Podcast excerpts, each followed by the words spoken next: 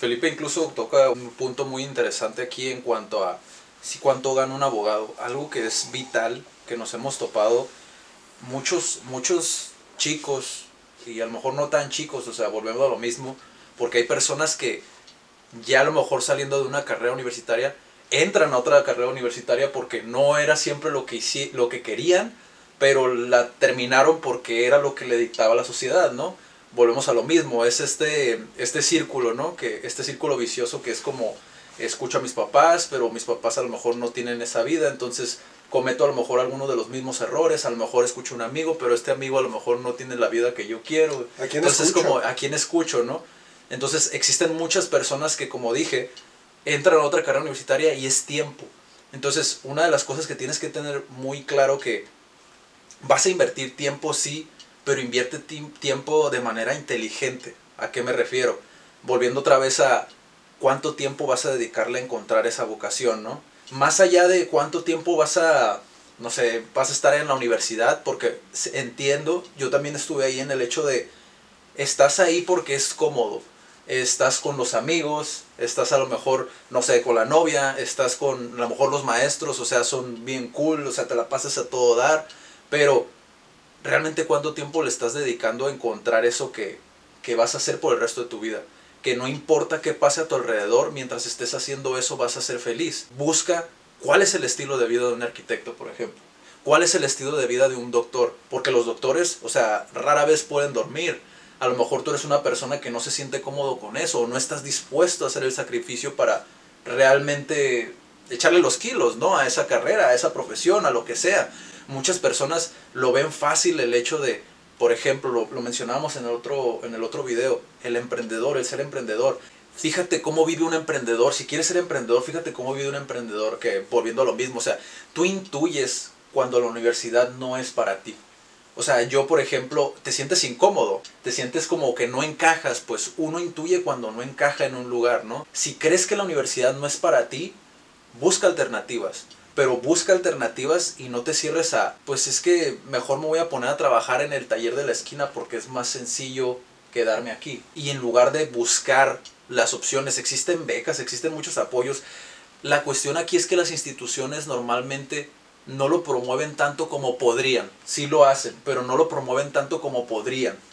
Que es ahí donde no llega la información a ti. En este caso nosotros lo que queremos es informar a la gente, ¿no? Informar a la gente de que existen, sí existen ciertas, ciertas este, instituciones que te pueden apoyar. La cuestión es de que no va a ir a la puerta de tu casa a, a decir, hey, mira, te tenemos esta beca para que te vayas a tal país, para que puedas estudiar lo que quieres estudiar. Fíjate, qué increíble lo que acabas de tocar porque estaba pensando en comentarles eso. Muchas veces y más cuando estábamos jóvenes, aún más jóvenes porque seguimos siendo jóvenes todavía, esperamos que alguien nos dé autorización. Inclusive lo estaba leyendo de Seth Godin. Esperamos que alguien nos diga, oye, papá, quiero hacer esto, oye, quiero... Y esperamos la aprobación de alguien, siendo que nunca la vamos a obtener y la única aprobación que ocupas es la tuya. Oye, ¿sabes qué? Quiero tomar este curso o quiero irme a estudiar a otro país, pero oye, es que mi papá no, no lo aprueba. Carajo, apruébalo tú. No esperes que nadie más apruebe tus decisiones porque al fin y al cabo son tus decisiones, es tu camino, es tu vida. Y no esperes que la sociedad te acepte con tus sueños, con tus metas, porque la sociedad no lo va a aceptar. Hay personas que sí te van a apoyar, van a ser pocas, te lo digo desde mi experiencia, a lo mejor tú vives otra en otro círculo. Van a ser pocas las que van a aceptar tus ideas y ¿sabes qué? Carajo, si no lo aceptan. Mientras lo aceptes tú y sea tu sueño, sigue tu sueño, no esperes que nadie más lo pruebe. Atrévete a hacer ese camino diferente porque ya hay mucho normal, ya hay mucho conformismo. Atrévete, quiero ser fotógrafo. Oye, es que tengo que ir a la escuela, carajo, quiero ir a tomar fotografías a Maná o a un grupo. Mándales un mensaje y diles, quiero tomar fotografías gratis y te lo van a aceptar, pero la gente no está dispuesta a hacer ese sacrificio.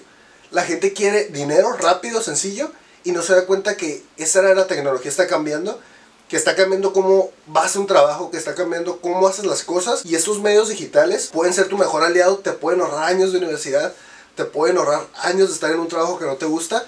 Así que atrévete a intentarlo, atrévete a hacer algo nuevo, atrévete a mandar un mensaje, atrévete a hacer una llamada, atrévete y, y te va a cambiar la vida si empiezas a hacer esos pasitos de dejar lo que te dicta la sociedad y tomar tu propio camino. El saber qué carrera vas a tomar o el saber qué certificación o lo que tú quieras, ¿no? O qué taller o a lo mejor trabajas gratis para alguien que créeme es muchísimo más práctico y podrías aprender muchísimo más.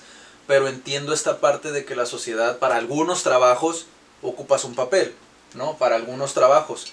Y si para ti esa tiene que ver con tu vocación, lo entiendo, puedes hacerlo, o sea, nadie te puede juzgar por eso. Pero cuando cuando ya sabes para qué sirve, ¿no? El saber, el saber no solamente te va a ahorrar mucho dinero. O sea, yo he visto muchas personas que gastan y gastan y gastan y gastan y no es lo que ellos quieren, o sea, y eso es lo de menos. La cuestión aquí es el tiempo, volvemos a, volvemos a lo mismo, ¿no?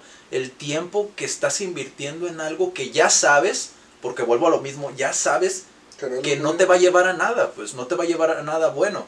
Entonces, si realmente, como dice Felipe, dedícale ese tiempo, dedícate ese tiempo, conócete, explora, ponte manos a la obra, ¿no? Que eso es, eso es lo importante y cómo a lo mejor puedes ver el, el resultado, ¿no? El resultado de, ok, ¿qué pasa si no hago lo que me apasiona? Lo ves todos los días. Todas las personas han pasado por ahí siendo que han ido a la primaria, han ido a la secundaria, han ido a la prepa. Todos han tenido un profesor de hueva. Todos han tenido un profesor de hueva. Y esos profesores de hueva, se los puedo asegurar, no es su vocación. Ese puede ser tú. Si no te dedicas ese tiempo a encontrar lo que realmente te apasiona y lo que te mueve. Créeme que una vez que lo encuentras, podrías hacerlo gratis. Una de las preguntas que les hicimos a los chicos, hicimos una conferencia cuando recién empezaba IDEA, hicimos una pregunta de cuántos, cuántos, cuántos realmente han encontrado su vocación y la mayoría alzaron la mano. Pero todos bajaron la mano en el momento en que dijimos cuántos podrían hacerlo gratis durante un año. Porque en ese momento es cuando te das cuenta, ¿realmente me apasiona? Porque tienes esa curiosidad sostenida, o sea, quieres todo el tiempo estar aprendiendo sobre ese tema. Entonces, por ende, estás dispuesto a hacerlo gratis. Entonces, creo que es ahí donde realmente ponte a analizar si eso es lo que te apasiona, si lo que estás haciendo ahorita es lo que te mueve, lo que te apasiona, no viendo este video, sino lo que haces una vez estando, eh, estando en tu trabajo, ¿no?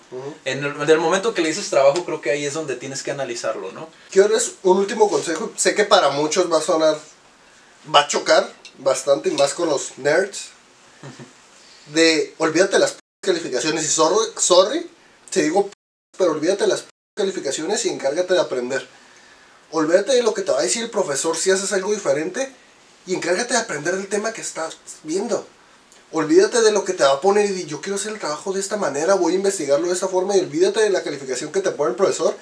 Y si te reprueba, es que voy a ser muy grosero, pero ya me voy a exaltar. Pero, de todas maneras, vamos a censurar esta parte, pero... Pero sí, olvídate de las calificaciones y encárgate de aprender.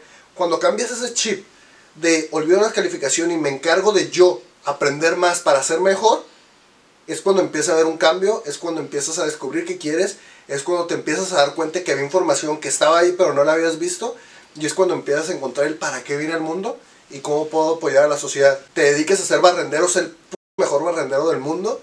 Si vas a ser doctor, ser el mejor porque eso le falta a Latinoamérica. Le falta personas dedicadas que estén dispuestas a aprender día con día y que sean los mejores en lo que hacen. Creo que podríamos igual seguir hablando de, de esto. Todo el día. Y posiblemente cuídense mucho y sigan haciendo locuras.